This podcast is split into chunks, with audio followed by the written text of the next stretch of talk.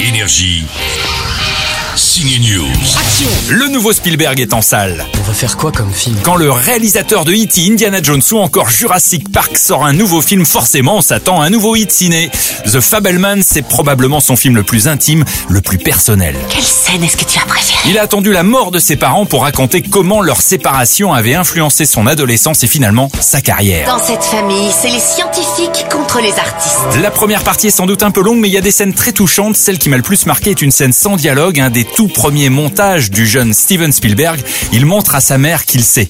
Il a compris, oui. Et à vous de voir quoi. Je suis perdu, je sais plus quoi faire. Fais ce que ton cœur t'ordonne. Un biopic à la française est en salle également. Le film À la belle étoile est une success story, l'histoire vraie de Yazid, pas vraiment une enfance facile, et pourtant, il rêve de travailler chez les grands pâtissiers. Ça veut dire quoi, moi Meilleur ouvrier de France. Il faut travailler dur. Énormément. Pour jouer Yazid, un influenceur aux plus de 4 millions et demi de followers sur Insta s'y colle. Il s'appelle Riyad, ou plutôt Just Riyad.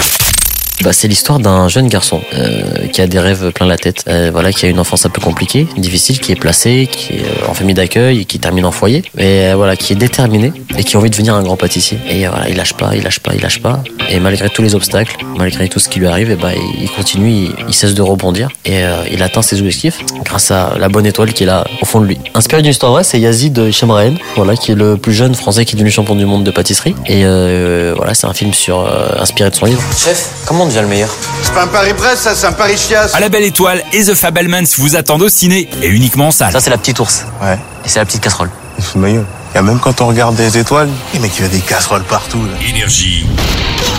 Signe News.